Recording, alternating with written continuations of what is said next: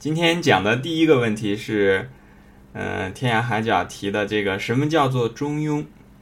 中庸呢，分开来讲，呃，我讲我的理解啊。第一个就是我学过的，第一个这个中叫做不偏之谓中，第二个这个庸呢叫做不义之谓庸。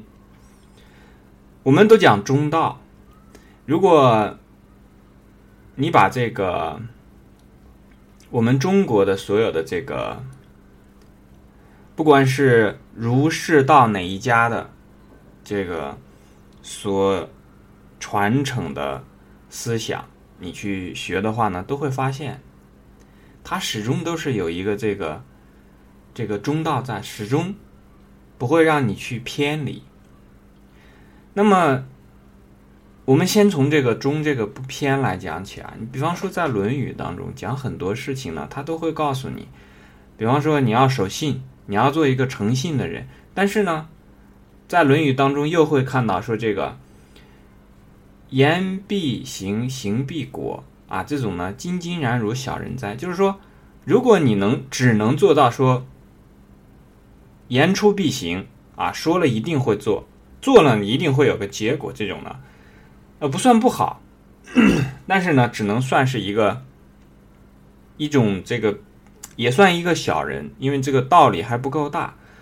嗯，不是说呃这个这个做的事情小，而是说这个自己的心不够大，你所承担的东西还是仅仅在信义方面，这信义呢还没成为这个最广大的一个含义。所以有些时候你会发现，这种呃读的读的会发现，哎。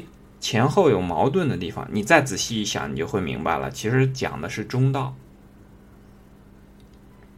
就像这个我们在中医当中啊也是一样。你这个，比方说对一个人来讲，你这个像天气冷了，你穿衣服，你是该穿的多好呢，还是穿的少好？有的人会告诉你说：“哎，你多穿几件吧，现在天气冷了。”有的人告诉你说：“哎，现在天气这么热，你穿这么多干什么？”但是实际上，这个穿衣服也是一样的，它只讲求一个中道，不多不少，不冷不热，这个是最好的。这就是中道里面的这个道理。比方说，有的时候说：“啊，你要锻炼身体，锻炼身体也是一样，你把这个运动量太大了不行，那太小了没有运动也不行。”你的运动的这个激烈程度太剧烈了，不好。那这个有的人在那个地方就是仅仅就是稍微活动一下呢啊，那这个也不合适。那怎么合适呢？就是要匹配到这个人，这个人呢本身他自己，比方说对冷热，比方说对这个运动，那一个病人和一个这个健康的人，他这个运动量肯定是不一样的，对吧？这个所以这个中呢，它始终讲一个。不偏，他不能讲说这个终究是怎样怎样的。你只要讲终究是什么什么样子的，那这个就一出口就错了。他一定要讲说你相对于什么样的事物来讲，它这个中在什么地方？它这个中其实相对的就是讲说，哎，它不应该偏在这个太阴或者太阳，不能太寒或者不能太热，这两者中间取这一个。为什么会这样？我们讲了说。终是这个样子，那为什么会这样？因为天地人三才，我们顶天立地，头头上顶着天，脚下踩着地。我们人是属于在这个天地之中的嘛，所以走的是中道。那走这个中道呢，这也就决定了你一定是不能够太阳刚，也不能够。太阴柔的，你要取阳刚和阴柔的这个中道，就是叫做什么呢？阴阳平衡。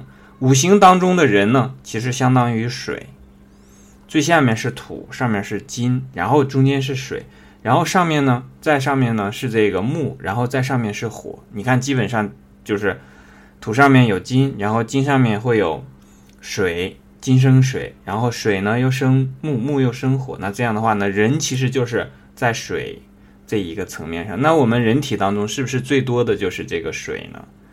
我们讲说人体百分之九十多都是这个碳水化合物。实际上，在人的身上啊，既有这个水的成分，然后又还有偏有更多的木的成分，但金的这个不是特别多。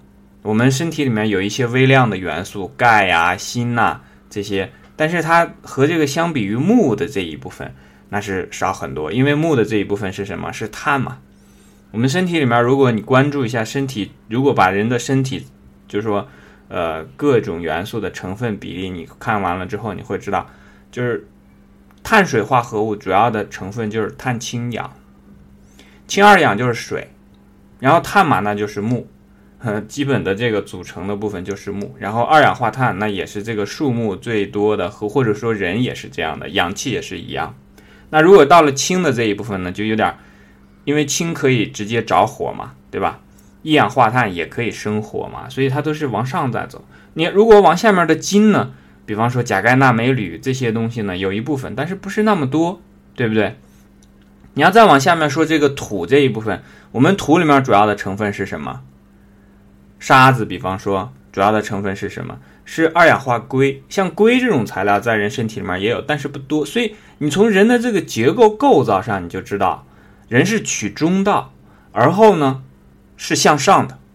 所以，为什么我们做人一定要向上，要上进，不能走下下的这个路？一走下的这个路，就变成了下流。今天我们在群里面讲过这个“民”的这个问题，就是说，为什么流氓的“氓”字是一个王，然后加一个“民”？那我们回头再讲那几句《论语》的时候会细讲。今天这里面我们不细不细提啊，然后再就讲这个。就是刚才讲过了这个庸呃中字，然后再后面呢，我们讲讲这个这个庸字。所谓不义之谓庸，那我们既然讲到了不义，那我们知道群经之首叫做什么呢？叫做易经，是吧？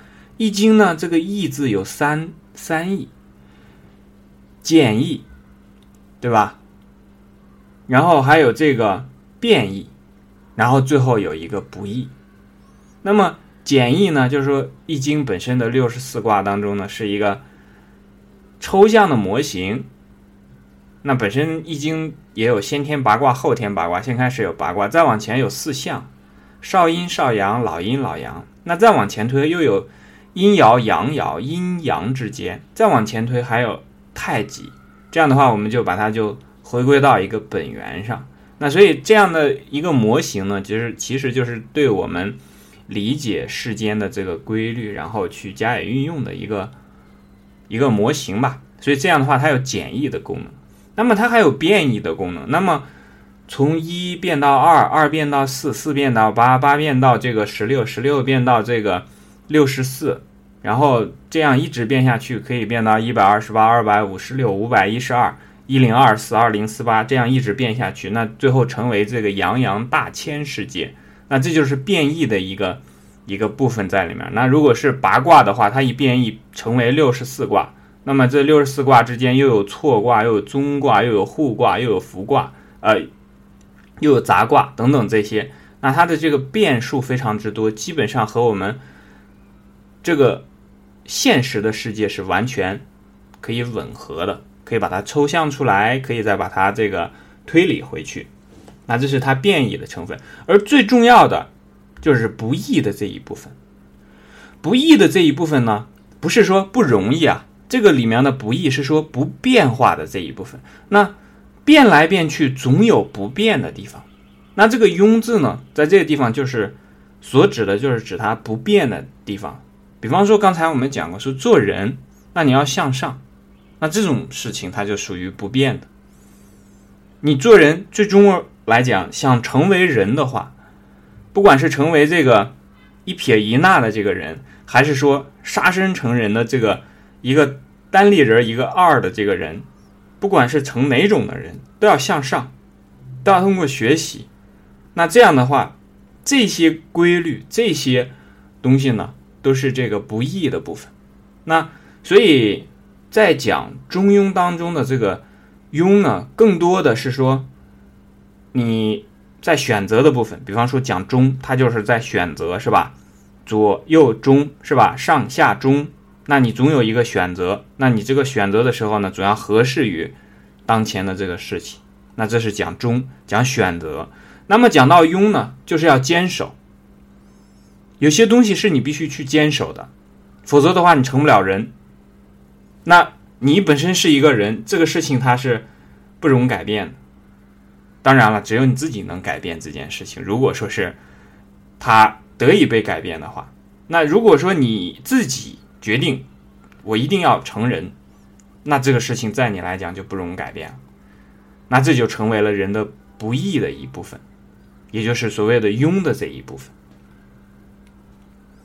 那这就是我理解的这个中庸啊，不一定对，啊，大家可以参考一下。